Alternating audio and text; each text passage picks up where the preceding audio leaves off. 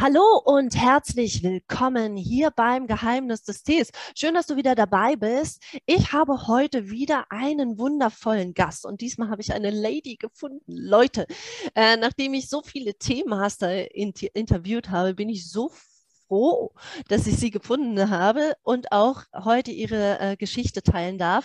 Deswegen herzlich willkommen und wir werden, weil sie in Bali sitzt, ähm, einmal die Sprache wieder wechseln. Herzlich willkommen, Tia.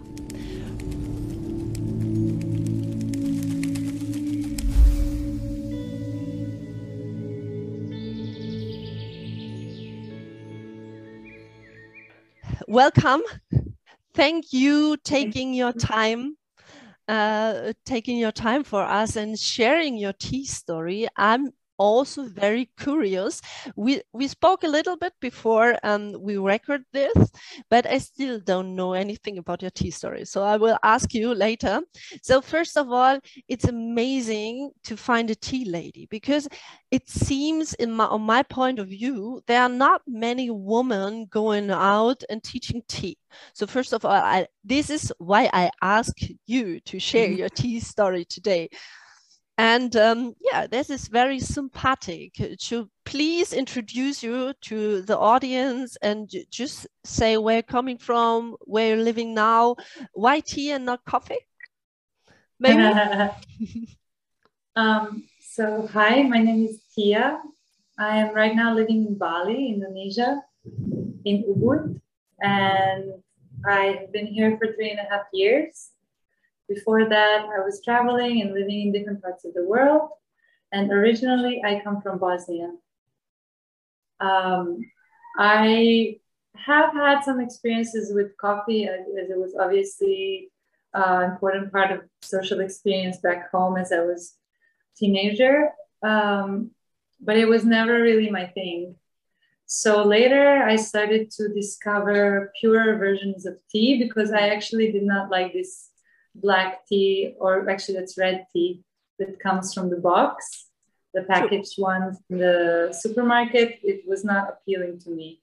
So I did not actually have a strong connection to like needing caffeine or something, but I guess I became more drawn to green tea in the beginning as I knew it has these antioxidant properties, but also this ability to help us clear our mind and relax.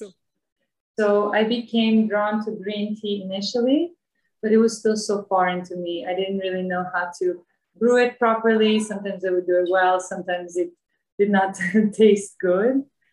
Um, and this was a very slow introduction. I went to Japan and I encountered green tea and tea ceremonies there again. And it was sparking an interest, but it was slow growing. Hmm. So then it was only a few years later that I actually found myself. It was always on the periphery of my journey. Like I, as I look back, I see how it was really present in different parts of the world, different stages of my life. Hmm. Um, but it was actually when I came to Bali that it became part of my lifestyle here. Mm. There were tea ceremonies happening, and I really started to immerse myself more mm. in hmm. the ritual practice. Can you tell us? Um, because I often see on my story, uh, my story uh, starts in 1998 with a T.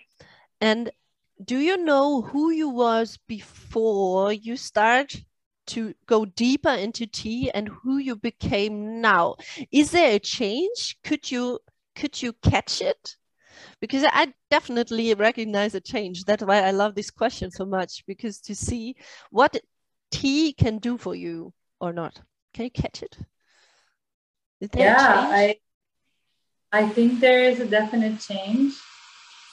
Um and actually, it's interesting because one of my friends um, reflected that to me yesterday, and she said, "Wow, I've known you for uh, more than three years, and I can see the change that has occurred in your life. And in these three years, he became part of my daily practice. Um, not not always every day, but something that's ongoingly happening hmm. in my life. So I definitely see a change. Part of the change is that I find myself more in this state of presence mm-hmm. and relaxation. So definitely my awareness has increased, my ability to be just here in the moment, focused with what's around me, what's in front of me, and not to need to be too much in my mind. Mm. Even though I still am in different ways, but I am able to actually bring the, the kind of teachings and the integration of the tea ceremony into my daily life more mm. more. That's interesting. So when I am, I reflect on myself. So I'm more than 23 years into tea. so my blood is already green. Don't try it. I know martial arts. Uh-huh. so, uh-huh. um, uh-huh.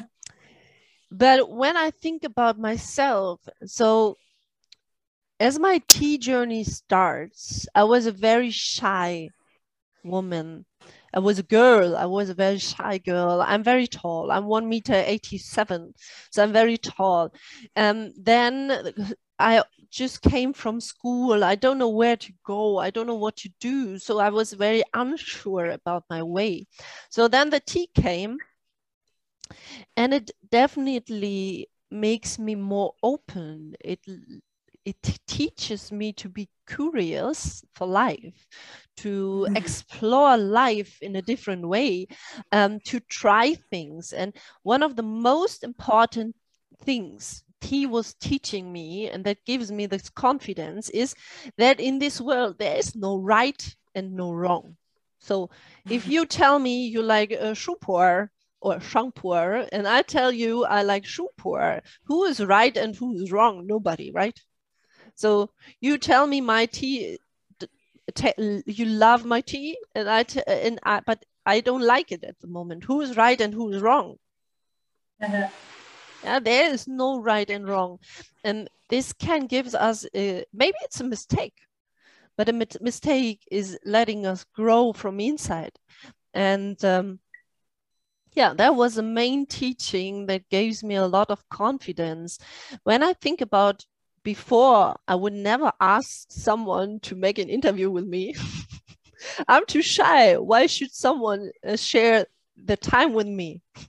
but on the other hand, it's so interesting. So this is what tea, yeah, tea helps me a lot to be more comfortable, uh, confident and to be more present, as you said, more aware, aware of my surroundings. Yeah, yeah interesting.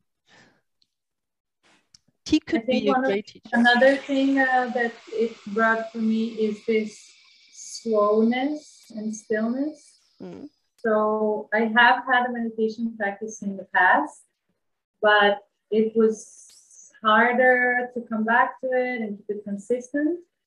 But I actually found that with tea, it uh, it really helped to have something to kind of direct that focus into, not just of course inwards, but also to have like an anchor that's helping us.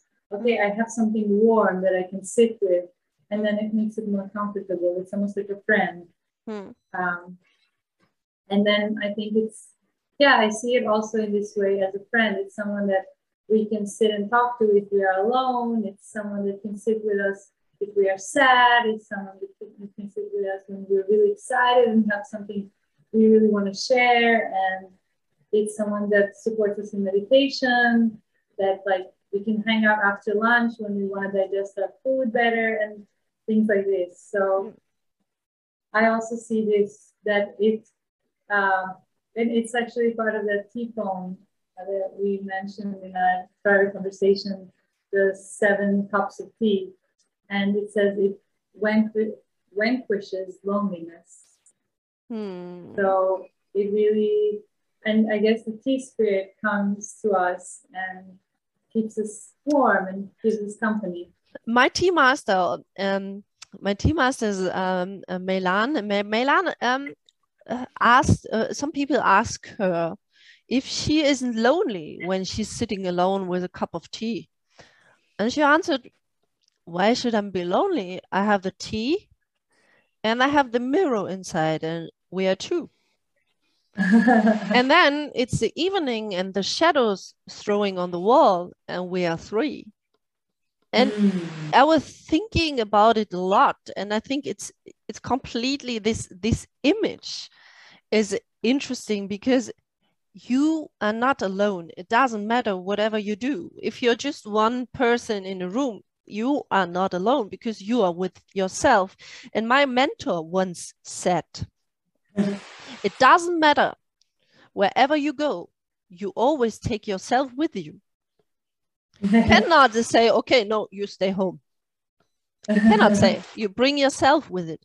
So you better be friend with yourself and enjoy enjoying a cup of tea with yourself and standing this loneliness it's not loneliness it's you are alone with yourself and you can appreciate it yeah and this also comes from my tea teacher of the remembering to really cultivate that time with ourselves and tea and as we cultivate that more it actually opens more for our ability to use it socially as well. Hmm. So it's something I have. I have tea with myself every day.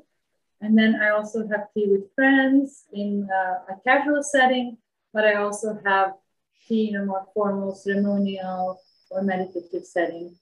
Hmm. So it's like a balance of something that we practice with ourselves and something that nourishes us. Then we, from our heart, get to share that with others as well. So you also giving workshops, right? Um, or tea ceremonies. How did you prepare yourself for a gathering? Um, how do you choose the tea? Um, how do you choose the teaware? This is what I mean. um, so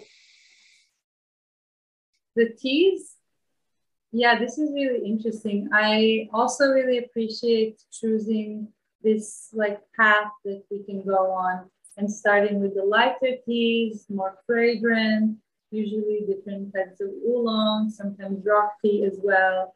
Um, sometimes roasted oolong, sometimes light oolong, depending on the weather and the atmosphere, the intention of the gathering, the music that's present. Yeah.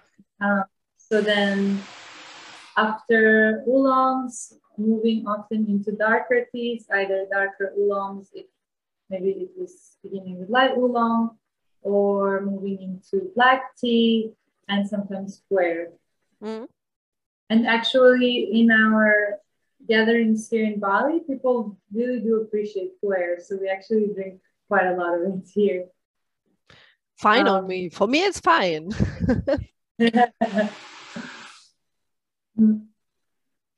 And the tea teaware, yeah, I also really appreciate the chaxi and mm, setting up too. the tea space and finding what's what kind of flowers are fitting for this occasion. Where's the moon?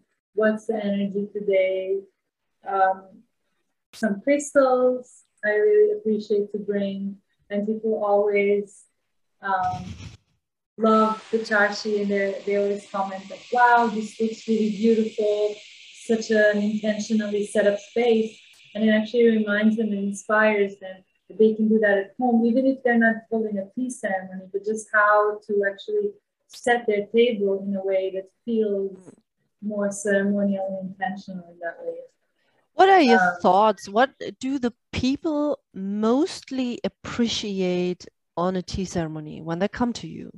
what do they really need when they come to you and how do you see the change in the guests you're having is there a change can you see it can you point yeah. it out so definitely well we live in ubud bali so this is a spiritual epicenter one of the spiritual epicenters of the world yeah true so we are considered to be living in a conscious community where the majority of the people have some kind of practice already Mm-hmm. But even in this environment, it's actually quite obvious that people's minds are quite busy. Their lives are busy. They have work and they have families or friends and relationships and just personal things in their life that often their mind is preoccupied by. So usually people come into the space and there's some chatter in the background. You can hear people need to share something, vocalize something. And as their focus and attention comes on the tea table and the tea, the teaware, and the tea ceremony, their mind starts to quiet down.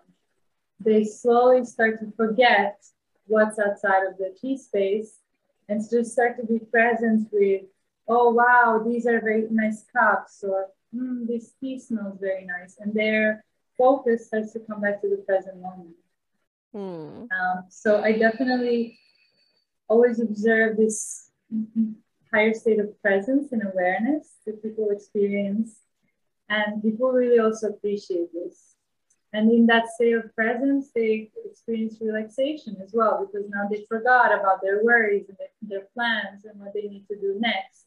They just came back and remembered, oh, I don't have to think about the next thing. I can just be here. And and in that they usually their feedback often is like, wow, I love how you how you create the ceremony, how there are very intentional moves and it's slow and present. And they find that the pouring of the tea really relaxes them as well. Mm. Yeah, this is exactly what I'm experiencing as well. So the people can relax. So it's not easy for them to relax. I had a situation. I was in a. I made a tea in a fitness center uh, with a mm-hmm. friend, and I had uh, two no three uh, three teas with me. And the first tea i was preparing and there was uh, a young man just want to have a cup of tea. And um, first of all i prepared a green tea and then you saw the energy raising of anybody. So i have to do something. I will have to do a sport somewhere. I need to do something. And you see that the, the green tea fills them with energy and then I had a second tea, a charcoal roasted, hand roasted, hand picked um, oolong tea. And I made the tea, and everybody, you saw them calming down now. Before they wanted to do some sports, they wanted to to to lift some weights. That there was very very full of energy, and then they had the second tea, and they just zip it, just zip it, just uh, not even drink a whole cup. And you see, all this energy was relaxing. And then one friend of mine said, Inga, I'm tired. And I said, No, you're not tired. Yes, he said, I'm tired. No. Okay. I said, You go in the corner, there are some mats, and you lay down and you sleep. So he went there, lay down, and I could count to three. One, two, three, and eyes up, I said, Inga, I'm not tired. I said, You are not tired. I, I told you before. you are relaxed. Many people don't know the difference between relaxation and tiredness. So he was relaxed, and I said, Okay, now you go on the mat and you just meditate and then he meditated for we are drinking every one of us is drinking tea but he could forget all his surroundings. And he meditated for half an hour. And he said it was never that easy for me to meditate because his mind is always chatting with him. And that was an interesting experience. And i love this story because it shows what tea and a tea gathering can do for you. um, in your opinion, should everyone uh, uh, learn tea, or is it better to just join tea ceremonies? What do you think? Why everybody should learn tea, in your opinion, or not? maybe two. Yeah, I I personally feel well. This is actually interesting uh, because I often find myself that I serve tea more than I receive tea. True. And sometimes I come into the situation of receiving tea after a long while of not. And I think to myself, wow, it's so, so, so nice to receive tea. And so I definitely see the benefit of having the opportunity to receive tea for a while before the person would actually start to do it themselves.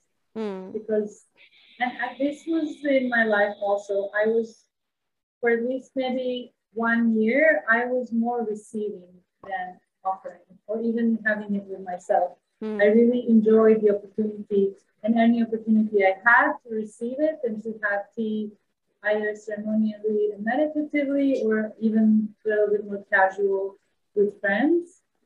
I took this opportunity and it was actually helping me already learn and it was growing my interest to learn the practice of tea. Mm. Um, and it was already for a while that I was really seeking to learn more in depth the proper way of tea ceremony and tea meditation. Mm. So after some time, one of my friends actually decided to spend some time with me, who had been already in tea for almost 10 years, decided to spend more time with me and actually kind of transmit this because we can learn, someone can show, okay, you can do this, this, this, and this, and that's it. But it's also the process of repeatedly doing it.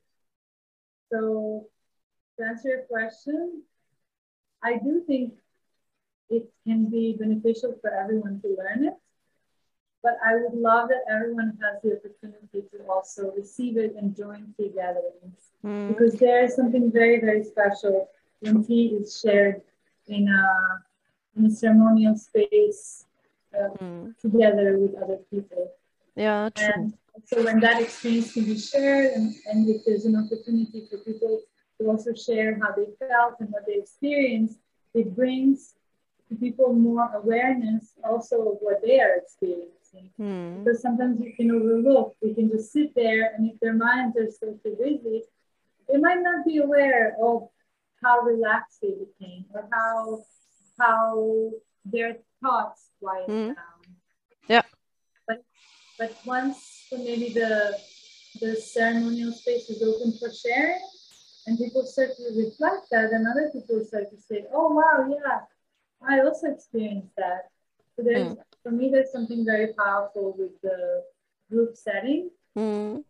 then with the tea ritual itself, I think it's for me a really key practice in my mm. everyday life that supports everything else that I do and I personally see that for me, it's really beneficial to have it integrated with all the other things that I'm doing in my life, be it meditation or dance or yoga or healthy eating, conscious relating, whatever the other things in my life are there. Tea mm. supports that. And tea supports me in True. growth, True. supports me in that like internal reflection and transformation.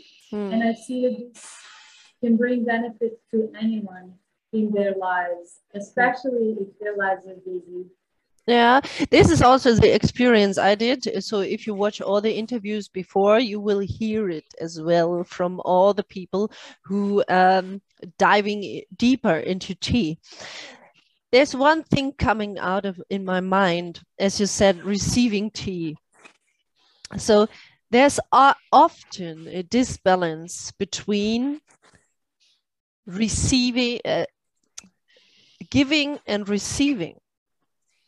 A lot of us do not know anymore how to receive something freely and openly. So the most people are giving, giving, giving out, but they're feeling shy when receiving something. And this is quite interesting that you pointed out. So first of all, take a cup of tea, taste it, and watch someone. It's also the, the Chinese way of teaching.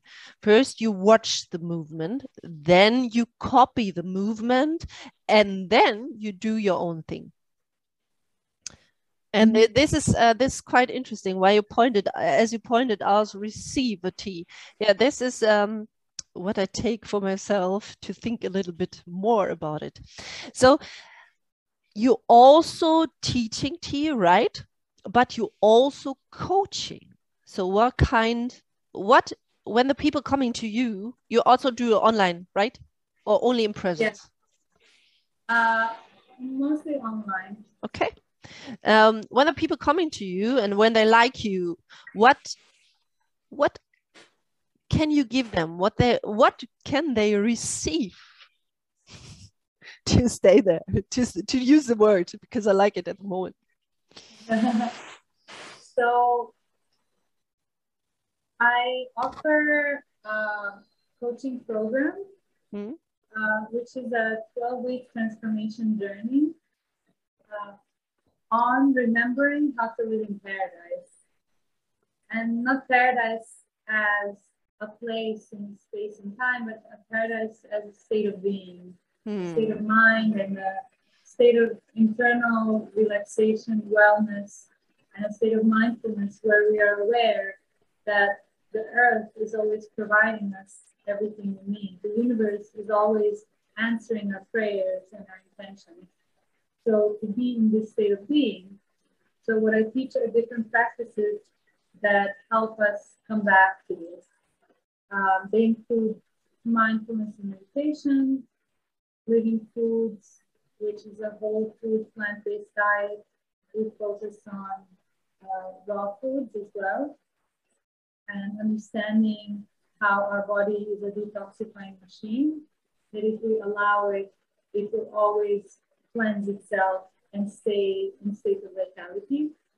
Um, and then different spiritual practices of understanding who we are, why are we here, and what is going on. mm. What is this reality that we are living and where are we coming from, where are we going?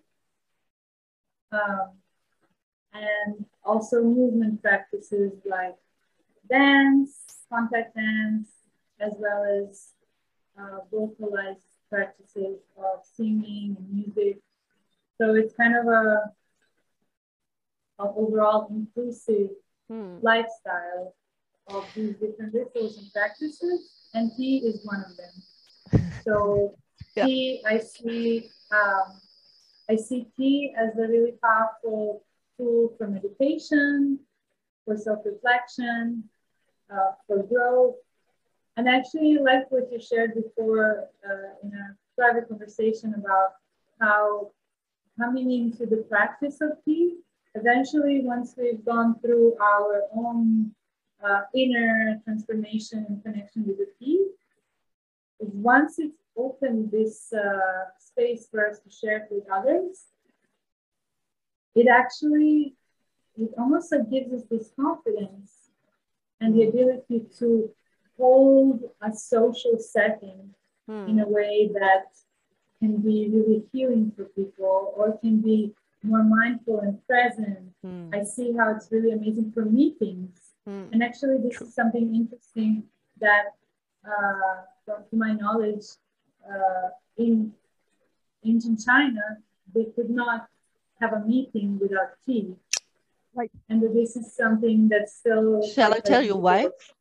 Maybe you want to reflect on that, yeah. um, so, when it comes to tea, and business. Uh, that's true. Tea, business, politics, whatever tea gives you the opportunity to step back and think about it. So we're gathering tea and there's someone sitting and tell me, ah, Inga, the price is so. And normally I have to now be very fast and give you an answer. But I take myself back, smell the tea, drink the tea. This gives me the opportunity to think about it in a friendly way. Because when I'm just sitting without anything and then I'm thinking about it, yeah, it's like reading a contract. So you want to make a new mobile phone number, whatever, then you go to the shop and you have to sign it and then it, that's it. But you did not read the details. You did not really think about it because you have to fast, be fast. But tea gives you the opportunity opportunity to step a little back and it's never unfriendly and that's why it's used for uh, to, to the business also in china yeah and everywhere, nearly nearly everywhere. I have a friend who has a um, who she's not a doctor, she's a therapist. And uh, she have her own environment, and always when the people, new customers or new patients, however, clients um, came in, they get served a cup of tea. So then the clients, because it, especially psychological problems, is a no-go in our world at the moment. So nobody speaks about mental illness. But when you figure out that you need some help, it's not we you are not weak, you are strong because you figure out and you go open with that.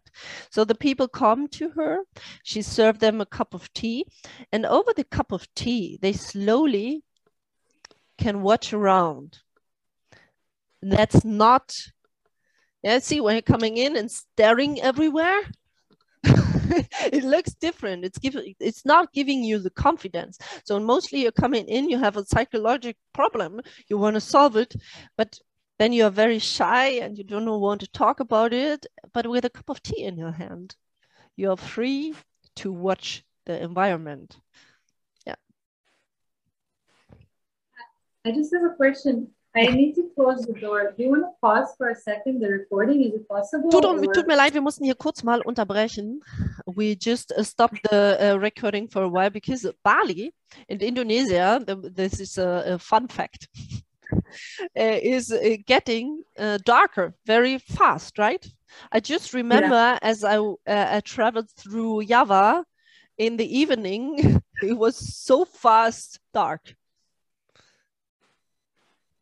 And we're also uh, still at the end of the rainy season here. Mm. So it just started to rain quite a bit. So it got very cloudy outside and a little bit loud with the rain. Ah, so but it's beautiful. Yeah, yeah, Bali is still on my plan, and I definitely want to go to Bali. And I have a friend in Bogor. He have a tea plantation over there. I have to visit him as well. So when the world situation changing a little bit, I will start to travel again because I the, need to the tea plantation in Bali. Uh, no, in Bogor, uh, Java Island. Ah, nice. There's also a tea plantation in Bali and uh, part of the Dragon Tea School. We are mm-hmm. going to visit it uh, in about a week or two. Mm. So here, here mm? in Bali, we actually, so I wanted to share that in the last few years, the tea culture has really blossomed in Bali. So we started that there were seldom some tea ceremonies mm-hmm. and there was some tea culture, but it was not that prominent. Mm-hmm. And then in the last three years, quite a few tea houses open. Um, and nowadays it seems like there's so many tea ceremonies happening in Bali, and this tea culture is really strong. Growing up, I was in in in Java in 2010, and I still remember uh, in Jakarta, I was in Jakarta and I found a very interesting tea. It's a Java Oolong from this time. And I liked it because there, there must be a tea plantation somewhere who uses um, Taiwan tea trees, but I could not mm-hmm. find it. I mm-hmm. just went through one tea ceremony uh, to, to one tea plantation on a Friday evening in Java. ah, that's a problem. Nobody knows over here. I just explain it to you because uh, Indonesia is the biggest Islamic country in the world. Not Bali. Bali is Buddhistic, right? Am I right? Hindu. Hindu. Hindu. Okay. So we went there on a Friday afternoon, but on Friday everyone is um, afternoon is uh, taking a break, go to the mosque, go to pray, and so on. So we could not find anyone on the tea plantation. It was a nice place to, to stay, but there was nobody. So I could not ask any questions. I could not find someone who's the boss over there. That was a little bit disappointing, but the, the tea plantation was beautiful. And it smells because it's what it was, I think it was in September or yeah, end of September. No, it was definitely at the end of the jackfruit area because I love jackfruit and I wanted to eat a lot of jackfruits. But then now slowly uh, wasn't good enough anymore. And yeah, that was my experience with a, a tea plantation in, in Java. Never go. So if you go to Indonesia and you are in the in the in a in, find a tea plantation, don't go on a Friday. Any other day, not Friday. I actually do want to share uh, with people that Bali has officially reopened. For the past two years, it was quite hard to come to Bali, but now Bali is officially reopened for visa on arrival. Mm-hmm. A visa so on arrival, there, that's good. Yeah, so there are many travelers coming back to Bali, um, and it's quite easy to come here. This place is really, for the past 10 years, been quite oriented towards tourism. So it's very easy to arrive, find accommodation, find everything. Mm. Pretty much everyone speaks English. Um, people also, it's common to find people speaking other languages, even German, because it's so tourist oriented. I know. I know uh, some some some coaches from Germany are also living in Bali right now. And I, I, uh, the, my experience is that every coach go to Bali. From here. Well, I think it's uh yeah, I also know quite a few. And I think it's common for people to come here because the lifestyle is quite easy here. We are really living in paradise. Uh, there's such an abundance of fruits and different foods and amazing gatherings, music, yeah, that's art. Uh, cacao ceremonies, you have also a lot, right? Yes. I never take part of one. So when I'm coming to Bali, I asked you before where I can find anything. I'm I'm drinking raw cacao because my friend is importing it from Peru and supporting mm-hmm. supporting a woman collective with that in mm-hmm. the country. And uh, so I'm drinking raw cacao, but I never never did a cacao ceremony. So I'm curious mm. for that. So it's easy to go to, to come to Bali. That's good. Visa on arrival is interesting, but is is Bali the same like Java? Because that was very, very, funny. We could not it's... go out, leave the country without paying an amount. Is it in Bali the same? No. No? No. Because in Indonesia we have to save our last money that they that we can fly back. They don't want us to go. Uh, well, Bali also has this energy that many people who come here end up staying here. Hmm. That's why we often see people traveling and visiting Bali and then actually either staying or choosing to come back and spend more time here. Yeah. Uh, yeah, it's it's really beautiful and right now there is so much tea culture. So for anyone who is also interested in tea, but maybe choosing not to go to a place like China or Taiwan, Bali is really beautiful to come and experience things like mm. yoga and tea ceremony. We often here have that I'm part of Culture Collective, mm. and we hold tea ceremonies with really beautiful music journeys.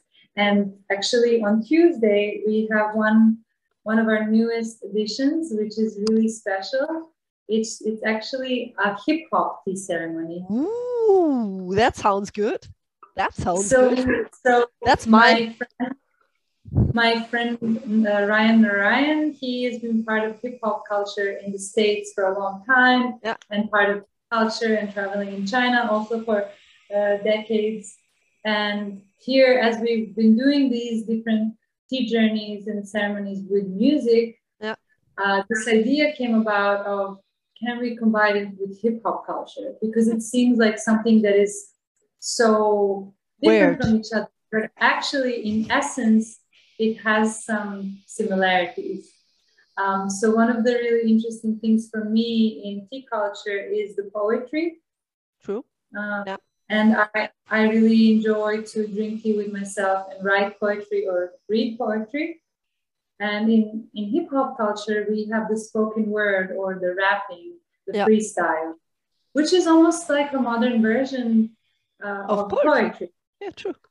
So, um, so now we have these peace ceremonies where the poetry is like a freestyle rap. And this has been really um, popular with our community here. And I actually see the possibility for this event growing into something bigger. Mm. And hopefully, what I actually, what I've been seeing a lot with tea, as I personally, I don't drink alcohol, I don't take any substances um, like that people do, for example, in nightlife culture or in festival culture. Mm. And but what I see is the tea is actually really, really great uh, for this type of lifestyle, for nightlife and festivals. And we do have quite a bit of nightlife and festival like experiences here in Bali, but we don't have it with alcohol, we have it with tea. Yeah. Um, so yeah, this is also something really interesting that I hope will grow more around the world. That people will start to gather in the evenings with tea ceremonies and tea rituals instead of maybe going to out drinking That's bars. quite interesting because um yeah because the summer slowly comes here in Germany as well. So I think I will try to organize something like that to sit in a mm-hmm. park mm-hmm. with a tea gathering. Yeah, that's quite interesting. So if anyone is impressed by you, like I am, um, how can they find you?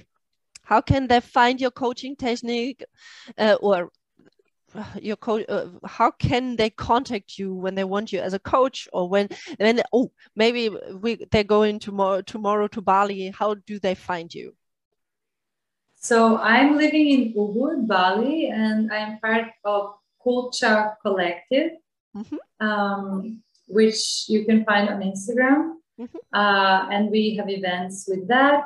There's also some tea spaces here, like the Dragon Tea Temple is really interesting to follow for anyone who is planning to come here. And then my personal page is Tia Magia, mm. uh, where I share more of my lifestyle and the different teachings that I implement in my coaching programs. Mm. My official uh, my official coaching program has not launched yet, although I have been offering uh, private one-on-one uh, sessions. And yeah, soon there will be a website and email list that people will be able to subscribe to. But for whoever wants to stay tuned into that, they can check out my Instagram page and follow me there. I do share tea, tea related content quite often. I will put everything in the description box below. So if you like to contact her, if you like to follow her, everything you will find in a, a descri uh, description. I cannot speak anymore. in a description box below. So when someone now like to start the tea journey, do you have three tips how to start? So what was your, when you think back now as you start your tea journey, uh, what was the three tips you liked to have?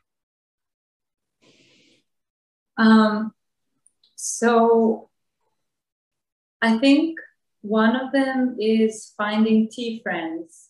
Mm. So finding either tea friends online, I think it's really beautiful because before this interview, you and I sat together and we drank tea and we spoke of our tea journeys and tea insights.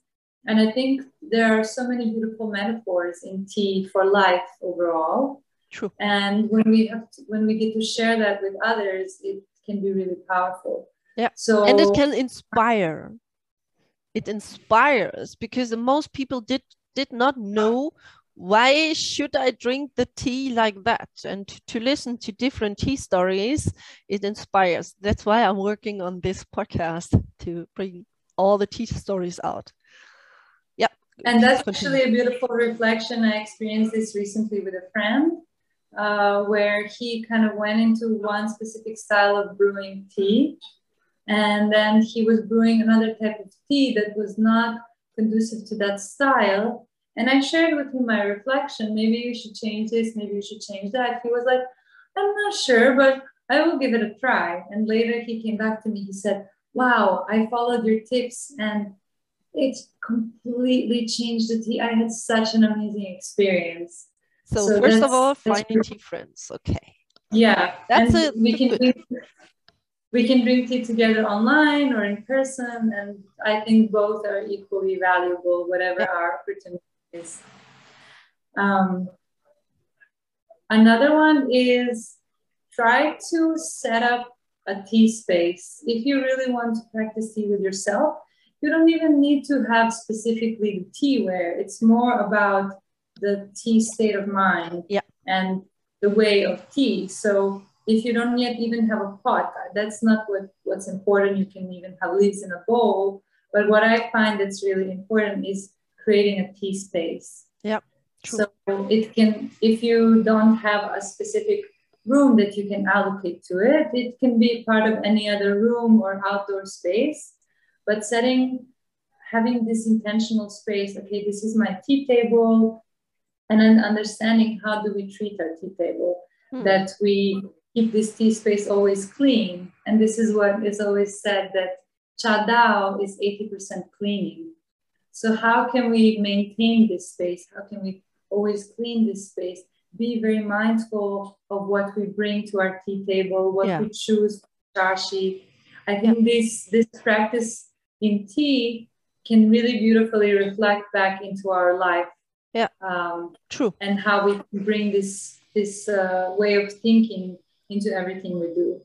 So yeah, the second think- part is the hmm? tea space set up the tea yeah. space. That's a good point. I was thinking to make an online course about uh, chaxi, how to build up a mm-hmm. chaxi, and what is a go and what is not go. Normally, I say uh, in a chaxi, everything is possible. Is there anything you would say, never do that? When you create your chaxi, never do that. I think never try to bring too many things without a purpose. Mm-hmm. So each item that we bring to the table, we should really consider: is this is this necessary? What is this bringing to us today? Yeah. Danke. Yeah. Mm. yeah. Yeah. this is a great reflection in our life, especially living in consumer culture where so many things are available to us. And sometimes we Fast can bring them and realize, oh, did I actually need this? Is this actually what I want? Mm. So tea, tea wisdom really uh, spills on into other aspects of our life. Mm. True. So we have the first tip is finding tea friends. Second tip is uh, watch for your environment. So you create your own chaxi, your own tea space. One more. I'm curious. Always remember to relax. Very good. And uh, and also we had this in our topic come up in our conversation before, and it's about the energy we put into the water. Yeah. So water really uh, responds to energy, emotions, and so the water that we brew our tea with is the energy that we are amplifying through the tea ceremony. Mm. So if we are still nervous, if we still have too many thoughts, and we start to, to pour the water and brew the water, then uh, boil the water, then we are bringing still that energy into the tea, and it will not necessarily maybe be as relaxing as a tea ceremony that we come to, and we think, wow, I was so relaxed in that tea ceremony. And I try to do it at home and I don't have the same effect. Hmm. So one of the teachings is that we always remember to relax. And even yeah. when we think we are relaxed, we try to relax more. Mm. And that we can never be we can never be too much relaxed unless we're falling on the floor. But um, but every time before before we go to pick up the kettle, before we go to pour the water, every time we remember, okay, take a deep breath, breathe out, relax. Yeah. Try relax more. Okay, take a few more deep breaths. Mm, okay, now I'm more relaxed. I have less thoughts. Now I pick up the water. So it's really remembering in each moment, okay, we come back mm. to ourselves, we come back to our center, and we use our breath as a tool to relax. Yeah, very good. Thank you. Thank you so much for taking your time with me today. Um, and uh, sharing your experience and your way of tea because that was really interesting for me as well. Uh, and especially, um, let's stay in contact uh, because I really appreciate a tea lady having meeting a tea lady because it, that's not often. That's why I definitely ask her to to uh, share the um, the her tea knowledge and also her way of tea. Because there was that was at the beginning of my journey uh, in 1998 maybe 1999 there was i found there was no tea shop in berlin. And even germany we could not could not buy good quality tea. So um, i found a seller in in taiwan and after i ordered some teas from her her she asked me mm-hmm. inga inga sounds like a like a female name. Are you female or are you male? Because most tea masters are male. And she was amazed uh, to find someone who's diving into tea as a woman. That is not normal. And when i'm when you've watched my, all my um, interviews this is so hard to find a tea lady so i appreciate appreciate it and um, yeah thank you amazing yeah i am happy to have another tea sister so um, thank you for being here. T thank you for taking your time. Thank you for sharing your story. Uh, thank you so much. And um, for sorry. I also wanted to say sorry. It got quite dark. I can see that on my camera that it's uh, quite dark in the space on camera, uh, as it's uh, kind of past sunset time here. Mm. And my tea space doesn't really have great uh, lighting. So I'm using candles. And as you can see, it's not perfect. So not uh, perfect is fine. Better than I think it's fine. Yeah.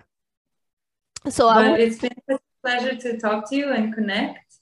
And I hope that uh, people who tune in and watch this have received some great insights and more inspiration to dive into tea, or if they have forgotten their tea practice, to to come back to it. Great. So every information about her I put in the description box below. Uh, don't forget to like the video to that many, much more people can see it. And also give me an abo if you like it, that you are informed about more tea people, more uh, uh, tea information and whatever it's on this channel. Yeah. Thank you so much and uh, see you next time. bye bye. Bye.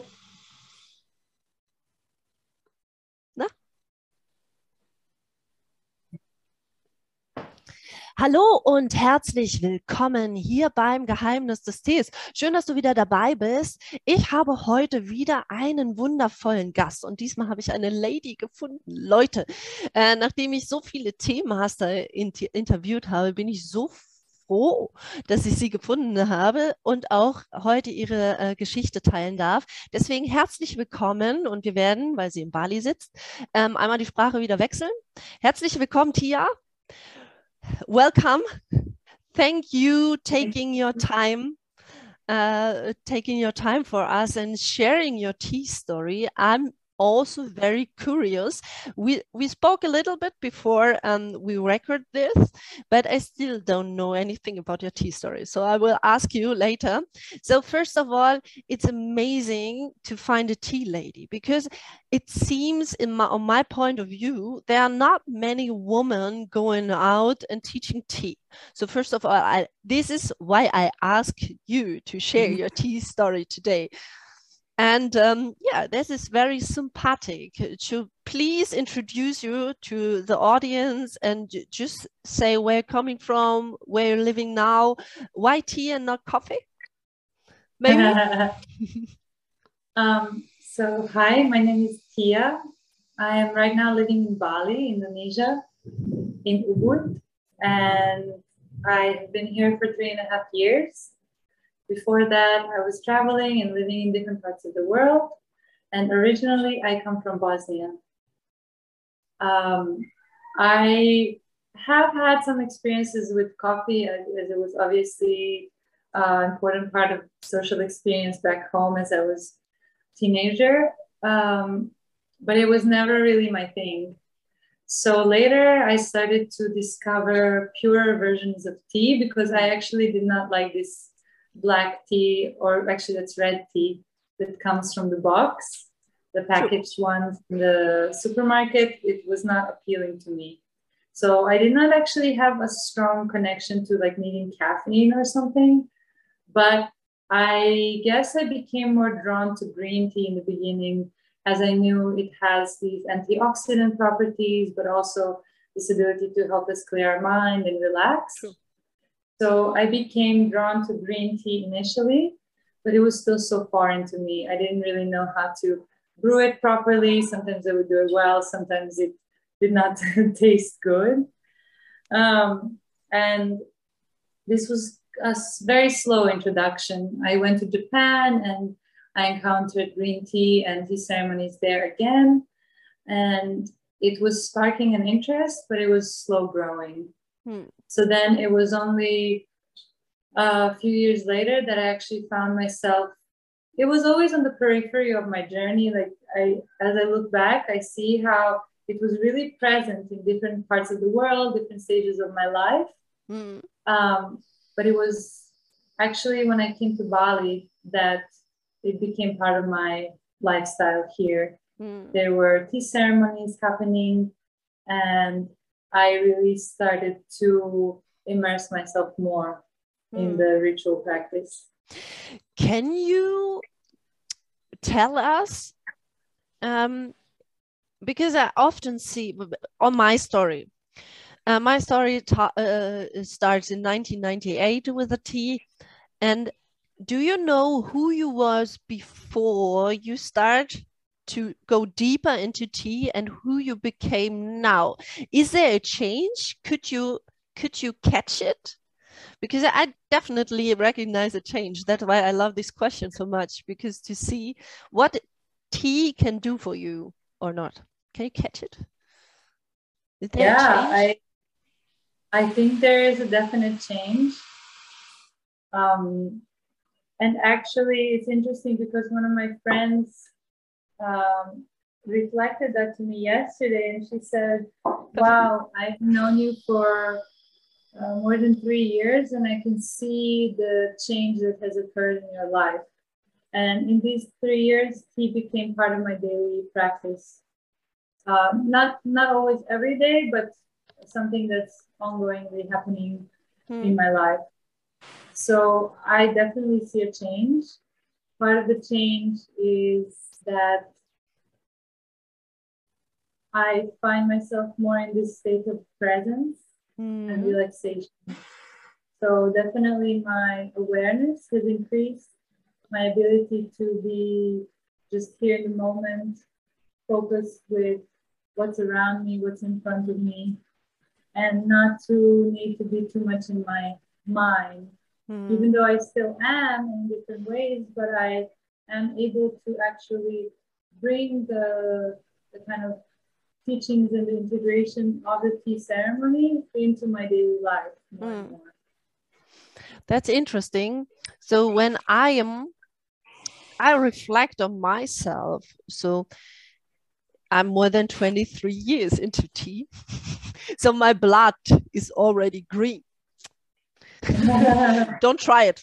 I know martial arts.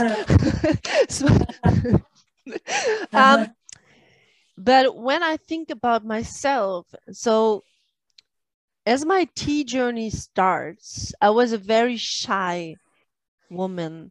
I was a girl. I was a very shy girl. I'm very tall. I'm one meter 87. So I'm very tall. And um, then I just came from school. I don't know where to go. I don't know what to do. So I was very unsure about my way. So then the tea came, and it definitely makes me more open. It it teaches me to be curious for life, to mm-hmm. explore life in a different way, um, to try things. And one of the most important things tea was teaching me and that gives me this confidence is that in this world there is no right and no wrong. So if you tell me you like a Shu Pu'er or shampoo and I tell you I like Shu Pu'er, who is right and who is wrong? Nobody, right?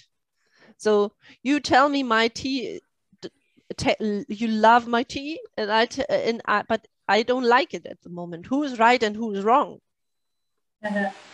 Yeah, there is no right and wrong, and this can give us a, maybe it's a mistake, but a mistake is letting us grow from inside, and um, yeah, that was the main teaching that gives me a lot of confidence.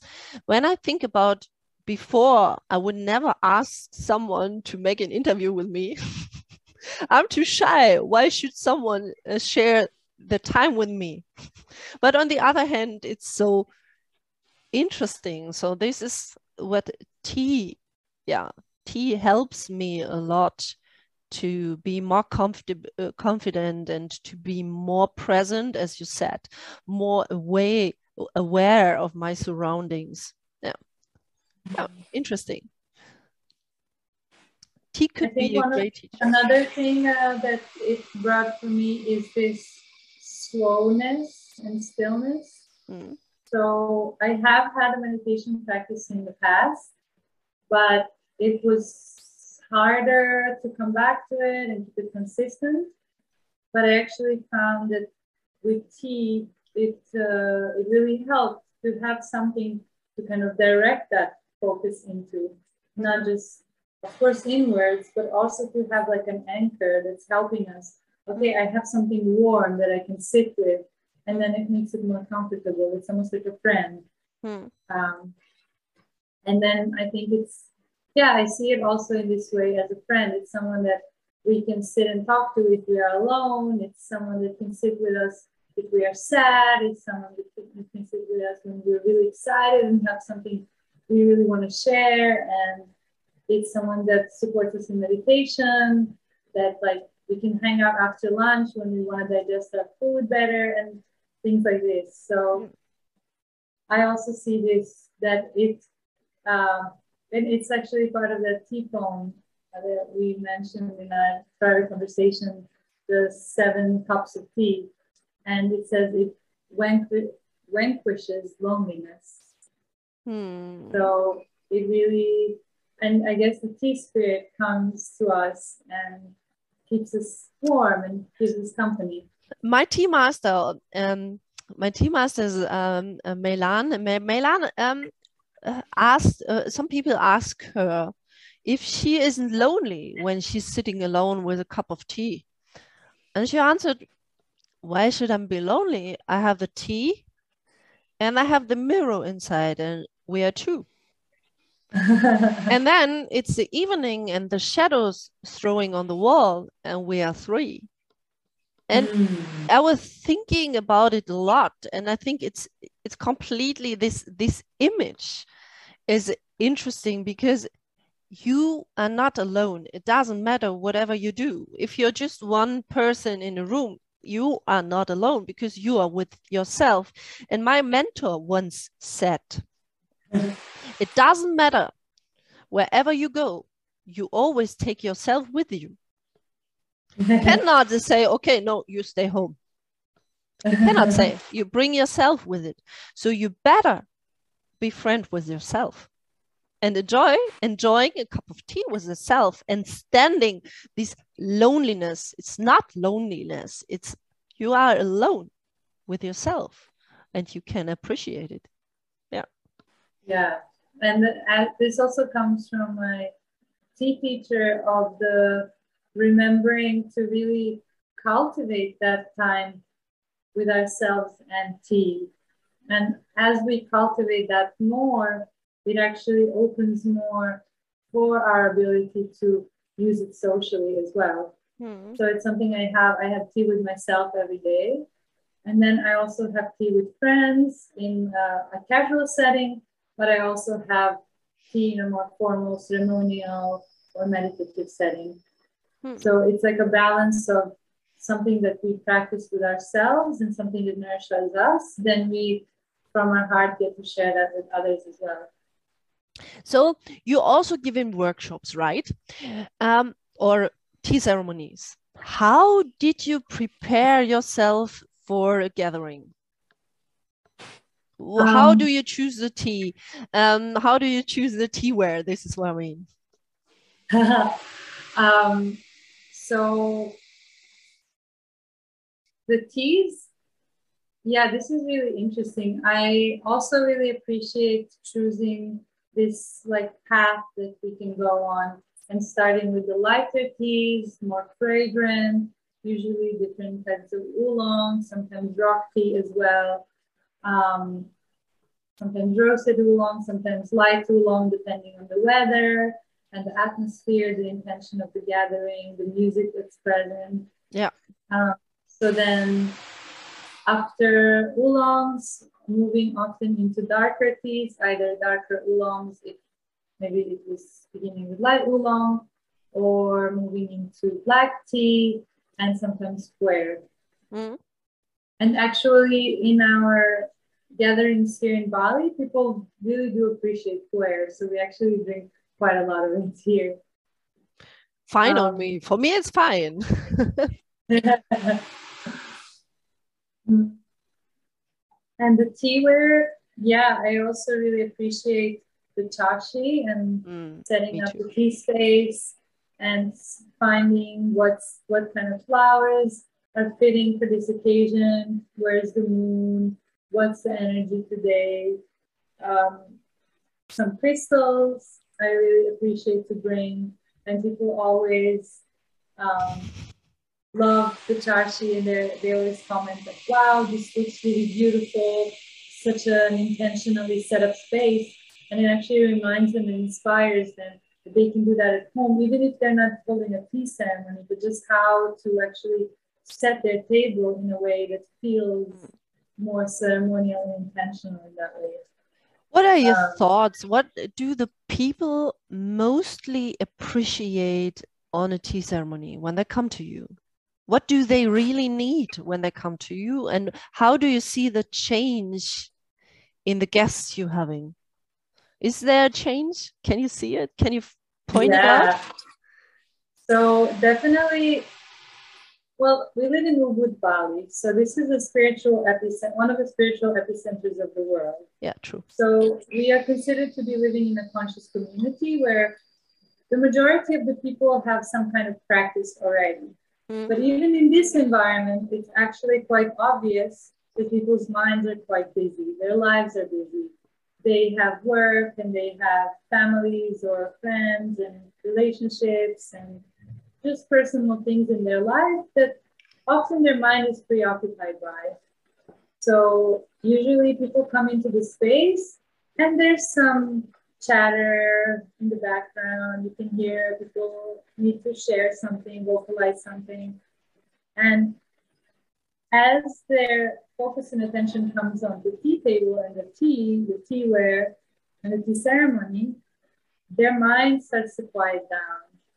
They slowly start to forget what's outside of the tea space and just start to be present with, oh, wow, these are very nice cups, or mm, this tea smells very nice. And their focus starts to come back to the present moment.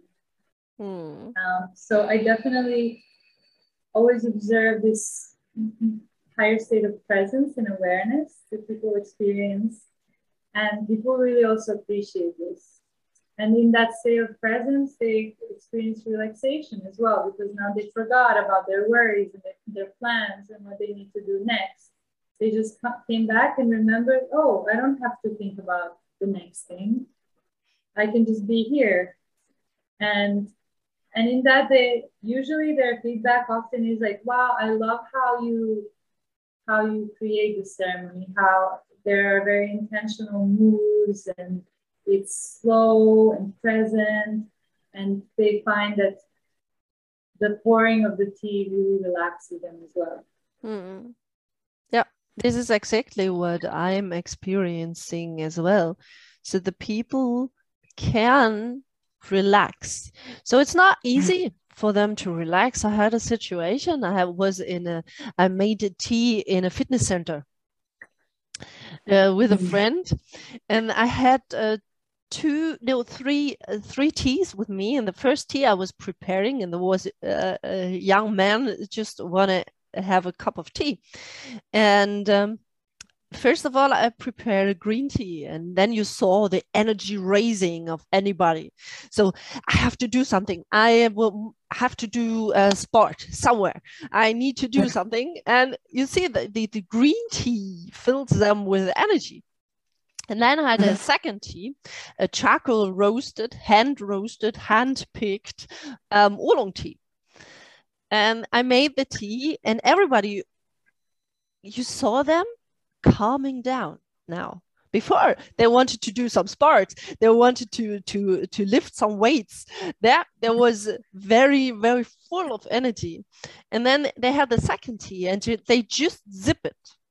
Just zip it. Just uh, not even drink a whole cup and you see all this energy was relaxing and then one friend of mine said inga i'm tired and i said no you're not tired yes he said i'm tired no. Okay. I said, you go in the corner, there are some mats, and you lay down and you sleep. So he went there, lay down, and I could count to three. One, two, three, and eyes up. I said, Inga, I'm not tired. I said, You are not tired. I, I told you before. you are relaxed. Many people don't know the difference between relaxation and tiredness. So he was relaxed. And I said, okay, now you go on the mat and you just meditate. And then he meditated for, we are drinking, every one of us is drinking tea, but he could forget all his surroundings and he meditated for half an hour. And he said, it was never that easy for me to meditate because his mind is always chatting with him. And that was a interesting experience and i love this story because it shows what tea and a tea gathering can do for you um, in your opinion should everyone uh, uh, learn tea or is it better to just join tea ceremonies? What do you think? Why everybody should learn tea, in your opinion, or not? Maybe two. Yeah, I I personally feel well. This is actually interesting uh, because I often find myself that I serve tea more than I receive tea. True. And sometimes I come into the situation of receiving tea after a long while of not and I think to myself, wow, it's so, so, so nice to receive tea. And so I definitely see the benefit of having the opportunity to receive tea for a while before the person will actually start to do it themselves. Mm. Because, and, and this was in my life also, I was, for at least maybe one year, I was more receiving than offering or even having it with myself. Mm. I really enjoyed the opportunity and any opportunity I had to receive it and to have tea either ceremonially and meditatively or even a little bit more casual with friends. I took this opportunity and it was actually helping me already learn and it was growing my interest to learn the practice of tea. Mm. Um, and it was already for a while that I was really seeking to learn more in depth the proper way of tea ceremony and tea meditation. Mm. So after some time, one of my friends actually decided to spend some time with me, who had been already in tea for almost 10 years, decided to spend more time with me and actually kind of transmit this because we can learn, someone can show, okay, you can do this, this, this, and this, and that's it but it's also the process of repeatedly doing it. So to answer your question, I do think it can be beneficial for everyone to learn it, but I would love that everyone has the opportunity to also receive it and join tea gatherings mm. because there is something very, very special when tea is shared in a in a ceremonial space uh, mm. together with other people. Yeah, true. And so when that experience can be shared, and, and if there's an opportunity for people to also share how they felt and what they experienced, it brings to people more awareness also of what they are experiencing. Mm. Because sometimes we can overlook, we can just sit there, and if their minds are still too busy, they might not be aware of how relaxed they became or how how their thoughts quiet mm. down. Yeah. But but once maybe the the ceremonial space is open for sharing and people start to reflect that and other people start to say, Oh wow, yeah, I also experienced that. So there's mm. for me there's something very powerful with the group setting. Mm. And then with the tea ritual itself, I think it's for me a really key practice in my mm. everyday life that supports everything else that I do.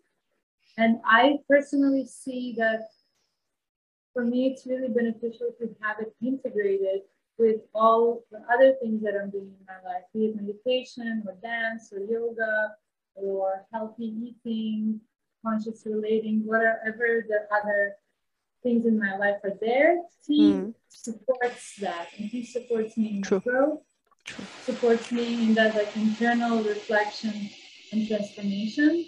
Mm. And I see that this can bring benefits to anyone in their lives, especially if their lives are busy. Yeah, this is also the experience I did. So if you watch all the interviews before, you will hear it as well from all the people who um, diving deeper into tea. There's one thing coming out of in my mind, as you said, receiving tea. So there's often a disbalance between receiving, uh, giving and receiving a lot of us do not know anymore how to receive something freely and openly. So the most people are giving, giving, giving out, but they're feeling shy when receiving something. And this is quite interesting that you pointed out. So first of all, take a cup of tea, taste it, and watch someone. It's also the, the Chinese way of teaching. First, you watch the movement, then you copy the movement, and then you do your own thing. And mm-hmm. this is uh, this is quite interesting. Why you pointed, as you pointed out, receive a tea. Yeah, this is um, what I take for myself to think a little bit more about it. So you also teaching tea, right? but you also coaching. So what kind, what, when the people coming to you, you also do online, right? Or only in presence? Yes. Uh, mostly online. Okay. Um, when the people coming to you and when they like you, what, what can you give them? What they, what can they receive? to stay there, to, to use the word because I like it at the moment. so I offer a coaching program, mm-hmm. uh, which is a 12 week transformation journey uh, on remembering how to live in paradise. And not paradise as a place in space and time, but a paradise as a state of being, mm. state of mind, and a state of internal relaxation, wellness, and a state of mindfulness where we are aware that the earth is always providing us everything we need. The universe is always answering our prayers and our intentions. So to be in this state of being. So what I teach are different practices that help us come back to this. Um, they include mindfulness and meditation, living foods, which is a whole food plant-based diet. We focus on uh, raw foods as well, and understanding how our body is a detoxifying machine. That if we allow it, it will always cleanse itself and stay in state of vitality. Um, and then different spiritual practices of understanding who we are, why are we here and what is going on Mm. what is this reality that we are living and where are we coming from where are we going um, and also movement practices like dance contact dance as well as uh, vocalized practices of singing and music so it's kind of a, a overall inclusive Mm. lifestyle of these different rituals and practices, and tea is one of them. So Yeah. tea, I see, um, I see tea as a really powerful tool for meditation, for self-reflection, uh, for growth, and actually like what you shared before uh, in a private conversation about how coming into the practice of tea eventually once we've gone through our own uh, inner transformation and connection with the tea is once it's opened this uh, space for us to share it with others it actually it almost like gives us this confidence and the ability to hold a social setting in a way that can be really healing for people or can be more mindful and present. Mm. I see how it's really amazing for meetings. Mm. And actually, this is something interesting that, uh, from to my knowledge, uh, in ancient China, they could not have a meeting without tea. Right. And this is something that's still. Shall I tell you why? Maybe you want to reflect on that, yeah. um, so when it comes to tea and business, uh, that's true. Tea, business, politics, whatever. Tea gives you the opportunity to step back and think about it. So we're gathering tea, and there's someone sitting and they tell me, "Ah, Inga, the price is so." And normally, I have to now be very fast and give you an answer. But I take myself back, smell the tea, drink the tea.